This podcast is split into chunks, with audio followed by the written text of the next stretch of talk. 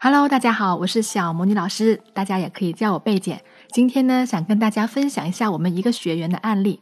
她呢是被男朋友拉黑删除的状态了，所以找到我们想复合。在咨询的过程当中呢，我发现她的社交圈很小，而且她的女性魅力也很不足，而且他还不会聊天。他在聊天的过程当中，一步一步的把他们的关系推向破裂的边缘，还不自知。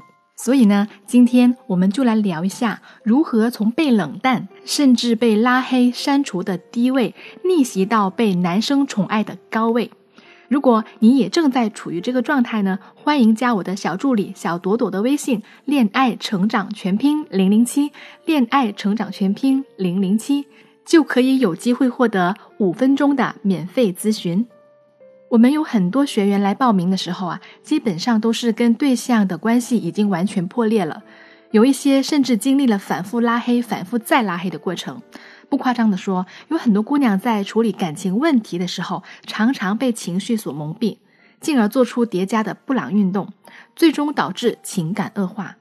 通常遇到这种情况呢，我们都会建议学员先断联。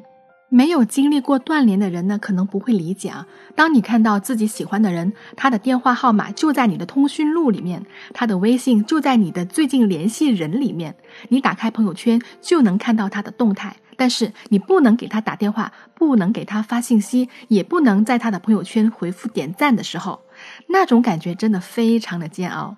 特别是有很多学员都有过那种情绪一上来的时候，一不小心就会破功。可以说断联啊是一件比断食还要难的事情。既然如此，我们为什么还要建议让大家去断联呢？是为了让对方体会失去了才知道珍惜的痛苦吗？当然不是。断联的本身只是手段，最终目的啊是要让我们重塑形象。其实一段感情的崩坏必然伴随着形象的破碎，两个人这个时候都是后台状态，一定是丑陋对着丑陋。所以，想要重建感情，无法绕过去一个步骤，就是要重塑自己的个人形象。美国学者戈夫曼提出过一个理论，叫拟剧理论，意思就是说，要保证塑造一个理想的形象，一个重要的途径呢，就是神秘化表演，也就是与别人保持一定的距离，从而使他人对其产生一种崇敬心理。所以。断联的本身呢，只是手段，最终目的呢，就是要重塑你的形象。只有当你在对方心目中的形象扭转了，他发现你已经不是过去的那个人了，看到了跟你在一起之后有开始新生活和新感情的希望了，那么感情才能够被重新建立。有很多学员就是因为没有弄清楚断联的真实目的，以为断联就是对方立刻回心转意。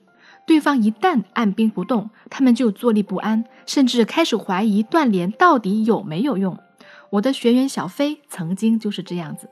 二十八岁的小飞是一名高薪白领，男朋友是公司的高管，帅气多金，两人很般配。但是小飞来报名的时候已经被前男友拉黑了。原来两个人在相处的时候啊，小飞总是发脾气，不夸张的说，一天要跟男朋友吵十几次架。最后，男朋友终于累了，拉黑走人。我告诉他，先想办法通过共同的朋友或者是共同的群，把好友加回来，然后咱再按兵不动。大概不到半天，小飞就按耐不住了，找我分析。原因是她看到男朋友去了之前他们常常去的那家餐厅吃饭。小飞问我：“小魔女老师，他是不是放不下我呀？”想通过这种方式来暗示和我和好，你说我要不要给他一个台阶下？面对这样的急切三连，我的回答是：不是，不想，不要。断联初期啊，切忌脑补过多，给自己加戏。我告诉小飞，陌生人之间的情感值是零，经历反复分手拉黑的情侣之间，甚至可能是负数。而你们现在的关系呀，最多也只能算是个陌生人。一个陌生人去你熟悉的餐厅吃饭，只能算是一个巧合，最多最多能算进缘分里，根本谈不上是跟你有感情，对不对？小飞在我的指导下，终于打消了要和前男友联系的念头。但是她又开始觉得，哎，小魔女老师啊，如果这样冷淡下去，你说他会不会渐渐忘了我们相处的时光啊？到时候挽回会不会变得更难呢？哎，你说我是不是应该偶尔在他的朋友圈里面保持一下互动啊？面对这样的担忧三连，我的回答是：会，不会，不要。要知道啊，让他逐渐淡忘你，忘记了你们相处的时光，正是我们断联的目的呀。举一个简单的例子吧，娱乐圈里常常有的明星爆出负面新闻吧，比如出轨、家暴。只要不是实质性违法的活动，比如吸毒什么的，通常啊，出事的明星只要淡出公众视野一段时间，就可以尝试复出了。这种公关手段与戈夫曼的理论有着不谋而合之处。随着时间的流逝啊，公众在负面新闻爆出的那一瞬间所产生的厌恶、愤怒等等的感情会逐渐变淡。因此，对明星本人的抵触和排斥也会慢慢的变弱。同时呢，由于长时间没有出现在公众视野中，明星本人的个人生活再次被神秘化。这种神秘化，反而会提升他在公众心目中的地位。所以，断联期啊，大家不要担心对方会忘记你，因为与此同时，一起被忘记的呢，还有你们过去所有不好的回忆。我告诉小飞，你呀，现在处于一个彻底的后台状态。你想说什么，你做什么，对方都看不到。演员在后台做的是什么呢？化妆、做造型、换衣服、背台词。只有做好这些充分的准备，当镁光灯一亮起来的那一瞬间，才能以一个完美的姿态出现在舞台上，赢得观众的喝彩和掌声啊！所以。光是断联是不够的，在断联的这段时间内呢，我们要完成从素人到明星，从糟糕的女朋友到完美女神的转变。小飞在我的鼓励下，终于坚持过最初的断联期。在这段时间里，我也一直帮他分析自己的行为模式形成的原因，比如他爱发脾气，其实呢是因为在过去的成长环境当中，只有他一发脾气就能达到自己的目的。家长朋友都让着他，久而久之就发展了成为通过发脾气就可以完成目的的行为模式。他不是爱发脾气，是没有想过要通过发脾气之外的途径解决问题。在他看来，发脾气已经是最有效的方法了。那为什么还要想其他的方法来解决呢？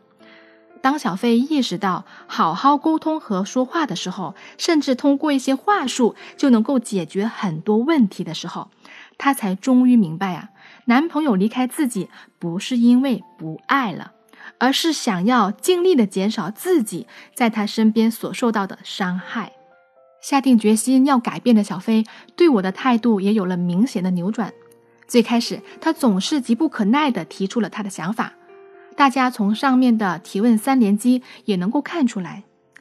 后来呢，他更多的是开始征求我的意见，问我对他的看法，希望能够了解我的观点。小飞从一个完全自我的姑娘，变得开始为他人着想了起来。我的印象最深的一次是啊，有一次我在开车，没有及时回复他的语音，等我停好车，打开微信的时候，看到他给我发来这样一条信息。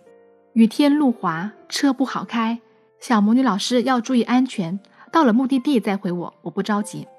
当小飞在后台已经准备的差不多的时候，我告诉他：“你现在可以展示你自己了，彻底的完成自身的人设的转变。首先呢，我让他跟他前男友的朋友圈里进行微弱的互动。所谓微弱的互动，就是偶尔给前男友点一个赞。”而且是那种大家都会点赞的朋友圈，让他感觉你并没有其他的意思。同时呢，要在朋友圈里面发一些展示自己高价值的内容，比如最近的形象变化啦，有新的兴趣爱好啦，去了哪些新的好玩的地方，交到了哪些新的朋友等等。总之一个字，一定要突出新。所有的这些新，才会让对方感觉到你好像已经是一个新的人啦。就这样微弱的互动了一段时间，有一天，小飞的前男友主动给她发了微信。小飞当时激动坏了，跟我说她等这一天等得好辛苦呀。如果是过去的小飞，可能会立即急不可耐地跟前男友承认错误，提出复合。但是这次小飞没有哦，她只是淡淡的回应了前男友，也并没有表现出太大的情绪波动。因为我告诉她，一旦采取跟过去相同的模式，立马就会让对方联想起来，过去有许多次小飞都是这样子，认错很积极，可是呢，从来不改正，这样会让我们新建立起来的形象重新崩塌，还会造成更大的困难，因为对方再也不信他了。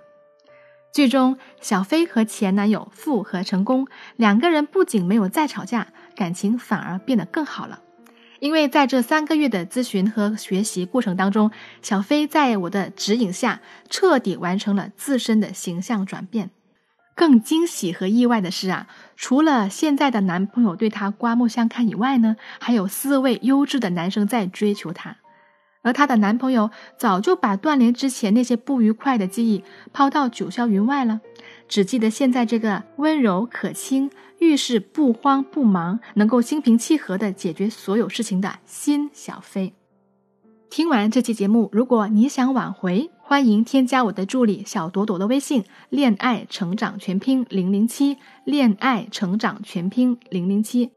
我结合恋爱成长学会三十多位导师的咨询经验，总结出了四个阶段的一套复合流程，手把手教你冷静面对分手、冷淡再次吸引等等问题。如果不想错过复合的黄金时期，现在就添加我助理的微信“恋爱成长全拼零零七”，早学会早收益。